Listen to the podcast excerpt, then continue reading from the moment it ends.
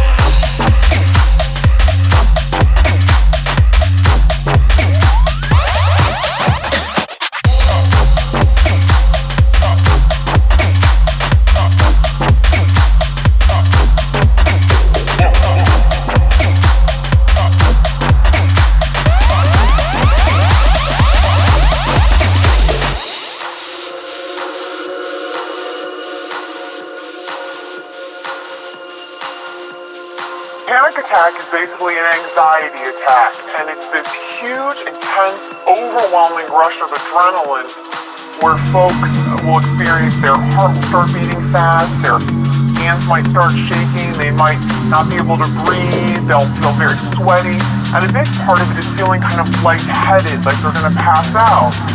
And they may feel like they're going crazy or they're going to die. 我是江海的管家，今天你们都是我的骄傲。小李，你今天有没有进步？